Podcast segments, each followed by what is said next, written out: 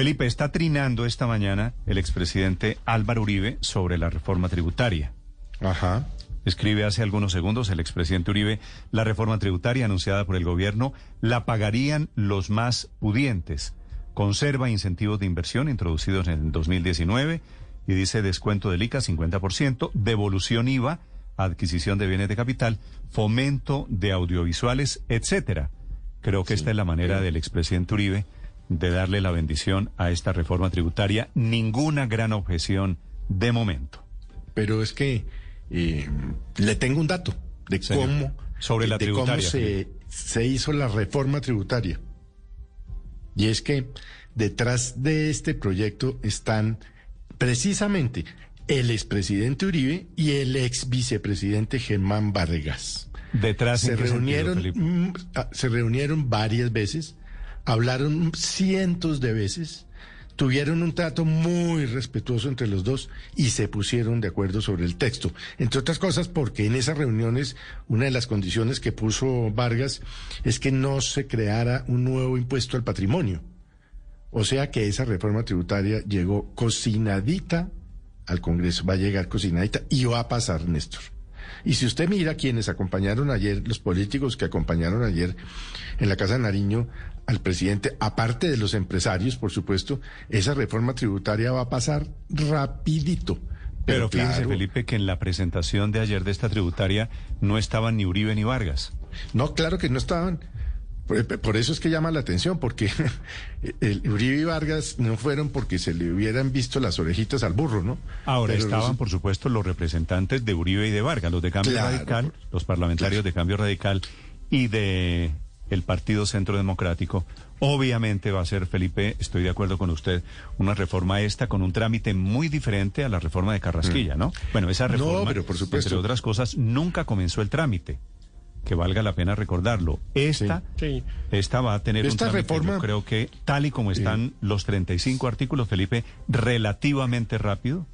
No encuentro de momento nadie que esté anunciando una gran oposición. No, no, no, no. esta Ahora, esta reforma fue escrita a muchas manos, ¿no? Porque obviamente le metió mano Vargas, le metió mano Uribe, obviamente el ministro que la socializó y con quien se reunió con, pues, con todo el mundo, le metió mano bueno. Bruce McMaster, le metió mano la- el sector la- financiero. Es decir, está más, está totalmente consensuada.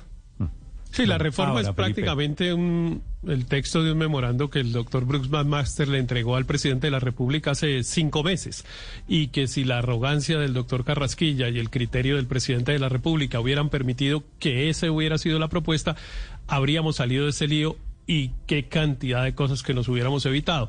Pero bueno, finalmente... Sí, ya- ya no volvamos- ya no perder volvamos por al tema aprender, no. Carrasquilla, Héctor, que yo pero, creo que eso ya está pero, volver- pero hay que volver para que nunca se nos olvide. No, no, no, no, no, Porque es ya. que, Pero- porque es que dentro de un volver año y medio, cuando haya otro ministro, Héctor, otra vez la arrogancia del Héctor, poder y otra vez esa cosa.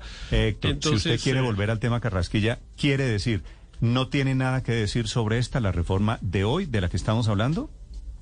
No, que, que, que ha debido ser la de hace cinco meses, que como lo, como lo digo y lo dijo el doctor Bruce McMaster hace cinco meses, era obvio que eso era lo que había que hacer, había que hacer una, una reforma que tapara el hueco, que fuera transitoria, que permitiera que el próximo gobierno y que durante la campaña presidencial se haga el debate de cómo es la estructura tributaria que quiere Colombia y que se traten de resolver algunos de los problemas derivados de la pandemia. Así que eso está perfecto y ojalá lo hagan rápido. Ahora, que lo hagan sin, sin populismo, ¿no? Porque el presidente de la República que tanto habla de populismo, pues todo el día anuncia las revoluciones más grandes y las inversiones más grandes y la, esta es la más grande revolución. No, no, esta no es ninguna grande revolución, nada. Es una cosa para tapar un huequito y para resolver Bueno, unos Héctor, problemas transitorios. Lo- Perfecto. Lo, lo de la revolución lo dijo el presidente, tal vez porque a él le parece que darle educación gratuita, que es lo que se sostiene con esta reforma,